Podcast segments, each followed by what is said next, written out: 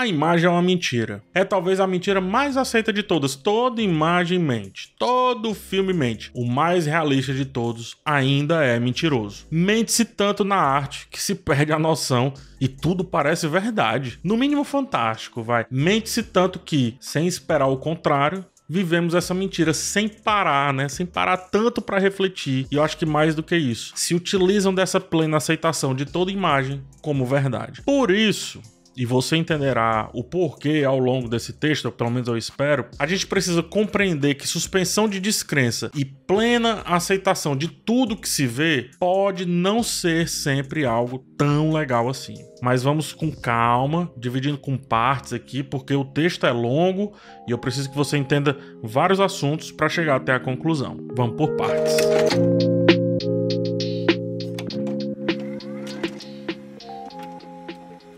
O mangá, que agora também é anime, né, chamado Oshinoko, traz logo ali nas páginas iniciais da primeira edição uma reflexão muito interessante sobre como a mentira é a base da cultura pop. Eu preciso apresentar brevemente o mangá, o anime, mas eu prometo que não vai estragar nada, tá? Afinal, é tão no comecinho que não terá tanto peso assim nos entendimentos futuros dessa trama. Começamos com um médico, né, que tem uma curiosa predileção por idols, em particular uma idol chamada Ai.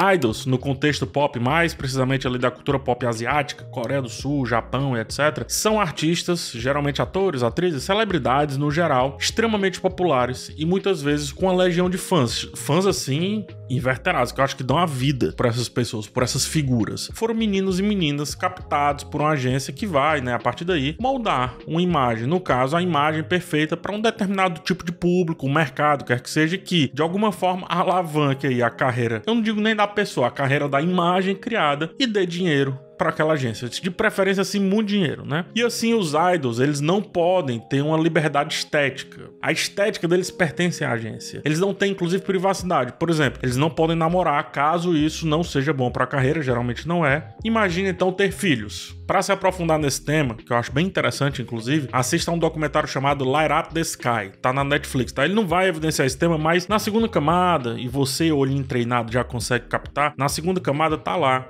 todo esse tema super discutido, as pessoas lá, né, as imagens, as idols sem vida, praticamente ali, falando sobre a vida.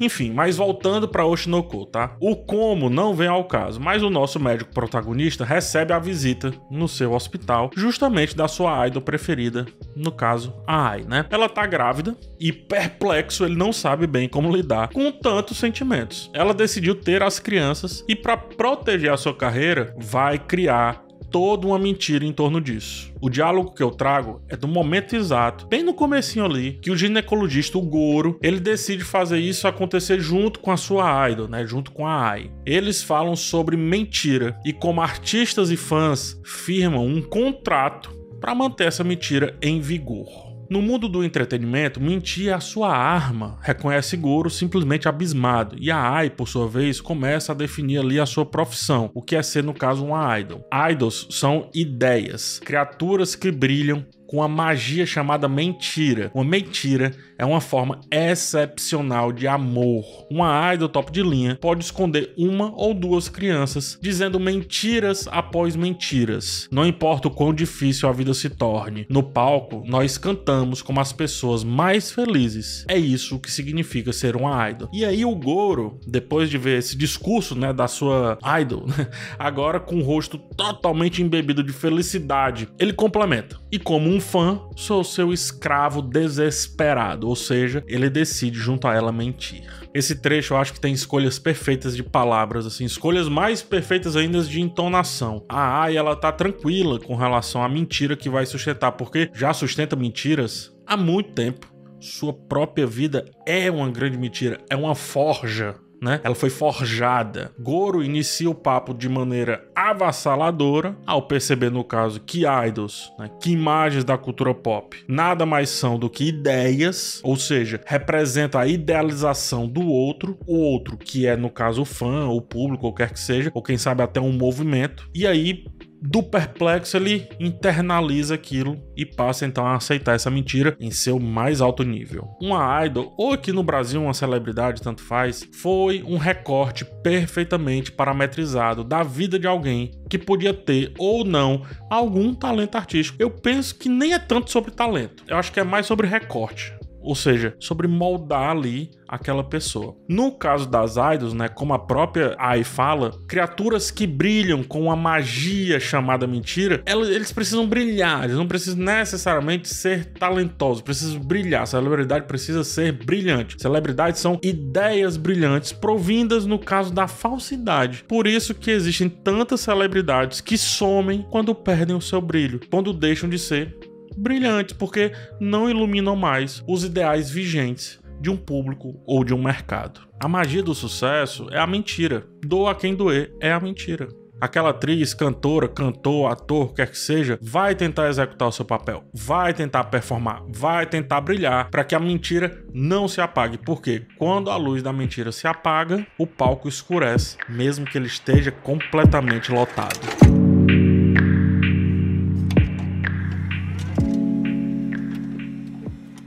Falemos de recorte. É muito importante falar sobre isso. Recorte, eu vou utilizar a fotografia, tá? Imagine uma fotografia com a pessoa ao centro sorrindo. A pessoa parece feliz. A fotografia é perfeitamente enquadrada. O que, que isso vai te sugerir? É evidente que sugere, vai, uma pessoa alegre posando para uma foto. Talvez a pessoa tenha gostado daquele ambiente, talvez quis alterar a foto das suas redes sociais, enfim, não sabemos, mas a gente pode sentir diversas coisas a partir dessa foto. Agora, puf, abriu o plano, né? Ao lado do que antes eram os limites da fotografia inicial, teremos a silhueta de um braço apontando uma arma em direção àquela que antes apenas sorria. E aí eu te pergunto, e agora, o que é que isso vai te sugerir? Caso você nunca tenha acesso ao recorte mais amplo, esse que eu propus aí para sua imaginação, jamais conseguirá saber que essa pessoa está sendo coagida a sorrir por alguém que aponta a arma no caso para ela. Você acreditou numa mentira feliz a partir dos dados que tinha, a partir das informações que tinha, a partir do plano que foi montado. Uma simples foto pode ser apenas o recorte de uma situação maior. Ao não sabermos o que está do lado, só podemos então nos satisfazer com o que nos é colocado, sem nem entendermos que se tratava de uma mentira e, nesse caso, a pessoa rindo inocentemente para uma fotografia. A gente pode ampliar muito mais ainda. A gente pode ampliar e ver que tudo é um set, que na verdade a pessoa não está apontando uma arma. É um diretor segurando um roteiro e a silhueta, ou seja, a sombra, fez parecer que fosse uma arma, só que com tudo mais ampliado ainda, é outra cena a menina, né, a moça estava posando, ela estava posando para um filme, para uma câmera normal, e o diretor estava só apontando para onde ela tinha que olhar. O recorte, seja da foto, seja do vídeo, é a mentira que o artista nos pede para acreditar. Temos um contrato com ele. O artista mostrará a sua verdade, ainda que seja mentira, e nós estaremos ali dispostos a ser tão enganados que aceitaremos tal mentira como a perfeição das escolhas criativas do outro. E assim, a partir da mentira, começamos a imergir na arte proposta, seja na pintura de um tal de Van Gogh, ou seja aí na novela brasileira mais recente. Acreditamos tanto que sentimos, sentimos raiva, ansiedades, angústias, alegria, euforia, o coração dispara, o coração fica lento, dá sono, acorda, enfim, sentimos os mais verdadeiros sentimentos, mesmo que tenham vindo de uma grande mentira. Vamos, vamos chamar de mentira nesse momento, não, vamos chamar de fantasia. É por isso que se ri mais em um show de comédia que a gente escolheu ir do que esse caso um comediante entrasse na nossa casa e começasse a fazer piadas absolutamente do nada. Não estávamos dispostos a receber aquele recorte artístico daquele artista naquele local. E desse jeito,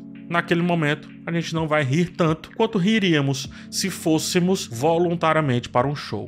E entenda, viu? Van Gogh, Hokusai, Tarsila, todos foram mentirosos. Grandes mentirosos. Te explico. O que eu quero dizer é que a natureza da arte é intrinsecamente uma forma de mentira ou distorção da realidade a partir das ideias do artista. Um céu estrelado não é como Van Gogh desenhou. A grande onda de Kanagawa dificilmente teria aquela perfeição de composição. E ninguém fica tranquilamente sentado ao sol do sertão nordestino como ficou ali o nosso amigo Abapuru. Os pés gigantes eu até aceito, mas o sol aí é demais.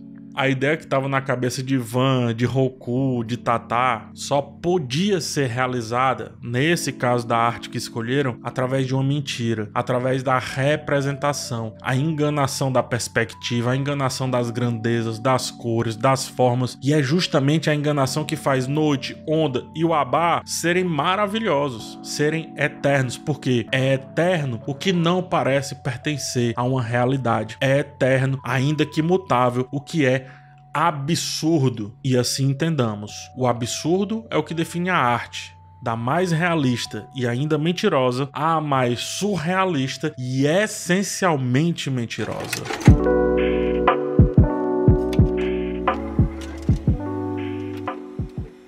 Albert Camus escritor, filósofo, fala na sua filosofia sobre esse tal do absurdo. Nos livros O Estrangeiro, A Peste, principalmente o mito de Sísifo, link no primeiro comentário.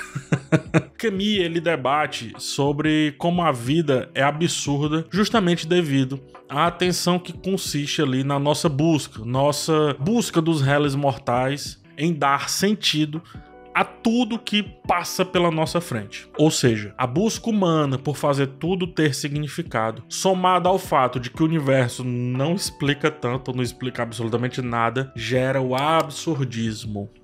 Ao reconhecer esse absurdo que nos cerca, todas essas mentiras ou verdades vãs, Camus afirma que são três os destinos possíveis: vontade de largar tudo, fé ou a aceitação plena do absurdo. Em O Mito de Sísifo, o ator usa o mito grego de Sísifo, que era um rei que foi condenado a rolar eternamente uma pedra morra acima, só para que visse a cair morra abaixo, né? E aí ele fazia tudo de novo. Ele subia com a pedra e ela descia, e aí ele ficava vendo. Ele subia e ela descia, ele ficava vendo. E assim repetidas vezes, para sempre tragédias gregas que tentam explicar as coisas da vida.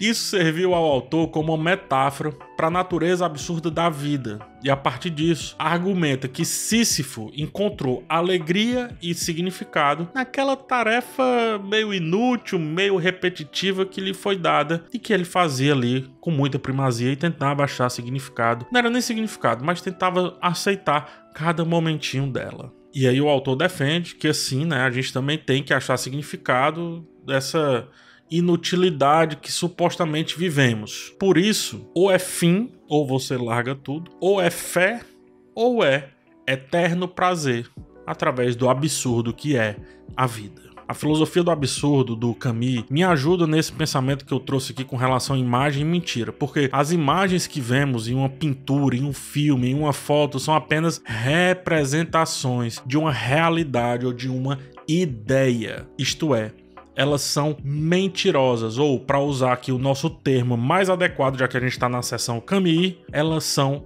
absurdas cujo significado só existirá se pararmos para achá-lo, para procurá-lo, ainda que não houvesse nenhum inicialmente. Isso serve para você também que fica aí dizendo que minhas coisas não fazem sentido. Ora, deixa eu rolar minha pedra morra acima e deixa eu vê-la cair. Não se meta se não for para ajudar. A arte, bem como a vida para o nosso filósofo aqui em questão, é nada mais do que uma sequência de representações absurdas, as tais mentiras. Nós aceitamos cada representação porque elas nos proporcionam algum tipo de significado, e achar significado gera prazer, pelo menos para mim. Van Gogh ele não estava tentando criar uma representação fotográfica exata do céu noturno e noite estrelada não tava. Isso é coisa de astrônomo, ele não era astrônomo, aquele amarelo tão perfeito assim nem existe para além dos girassóis. Ele buscava uma forma de mentira criativa para comunicar os seus sentimentos sobre o mundo ao seu redor. Sísifo encontrou significado no ato absurdo de rolar sua pedra morra acima, e nós podemos encontrar significado nas representações absurdas que a arte e a vida também vai nos apresentando. Devemos aceitar o absurdo para apreciar plenamente a beleza e o significado que pode ser encontrado nele.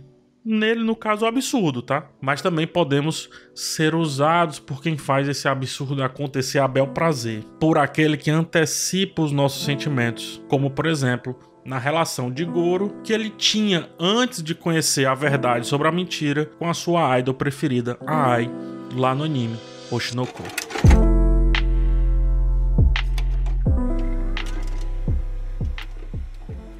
Entendemos que fama, recorte e mentira são parcerias aí muito fortes. Ao mesmo tempo que arte, mentira e recorte também são. A gente já entendeu isso. E que tudo isso é um absurdismo que pode nos levar a três caminhos. A desistência, a quero entender nada disso não. A fé, ou seja, não, peraí, o criador ele pensou na parada, ou simplesmente viver abraçando tudo, você achando detalhe em cada coisa, você achando os significados que interessam. O que de acho já essa bandeira do PH? Será que ele mudou-se para França? Acostumados com essas parcerias que são necessariamente a nosso favor, pelo menos é o que se espera, estamos prontos para compreender que suspender a nossa crença sobre tudo nos fará cair na tranquilidade de aceitar toda e qualquer mentira imagética que passe pela nossa frente. A música da Idol, ela é boa. Os quadros que eu citei aqui são maravilhosos. A Coca-Cola então nem se fala.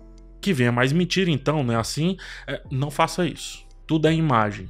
O político é imagem. Sua mãe é uma imagem. A embalagem do produto que você compra é uma imagem. Você mesmo aí, vestido de punk, é uma imagem que se diz contra todas as outras imagens. Se não pararmos para refletir sobre as imagens, se não pararmos para buscar o que pode estar além do recorte, dos limites, para além da foto, seremos enganados a partir de outras coisas. No âmbito da fantasia, ser enganado é imersão, isso é ótimo. O absurdo é a pedra que a gente empurra, a mentira que a gente, sei lá, se convencionou a aceitar, e é também a chama que acende o nosso estado de apreciação. As imagens são os absurdos aceitos, as mentiras aceitas como mentiras que elas são. É um contrato que a gente faz. Você mente daí, eu aceito a mentira de cá e a gente se diverte. E espero que a partir de agora, que jamais sejam aceitas como se não fossem mentiras. Você tem que agir como aquele cara que é fã daquela idol, aceita aquela mentira. Se você acha que está caindo numa mentira tola, paciência, aí é problema seu, você tem a opção de sair. Mas a partir de agora, você tem que agir como se tudo que você está vendo, inclusive eu, seja uma mentira. Não cabe mais a expressão ou mentira, principalmente quando o herói saltar de moto de um penhasco e sair ileso daquela situação. Não cabe porque tudo é mentira. Tudo é absurdo. Gostar ou não são outros 500. Não tô falando sobre qualidade. Tô falando que tudo é mentira. Tô falando que tudo é absurdo. E aí, talvez, só talvez, da próxima vez que você se deparar com imagem, uma música, um filme ou qualquer outra obra de arte, você possa de alguma maneira se perguntar: o que, que essa mentira tá tentando dizer para mim, hein? Qual é a dela?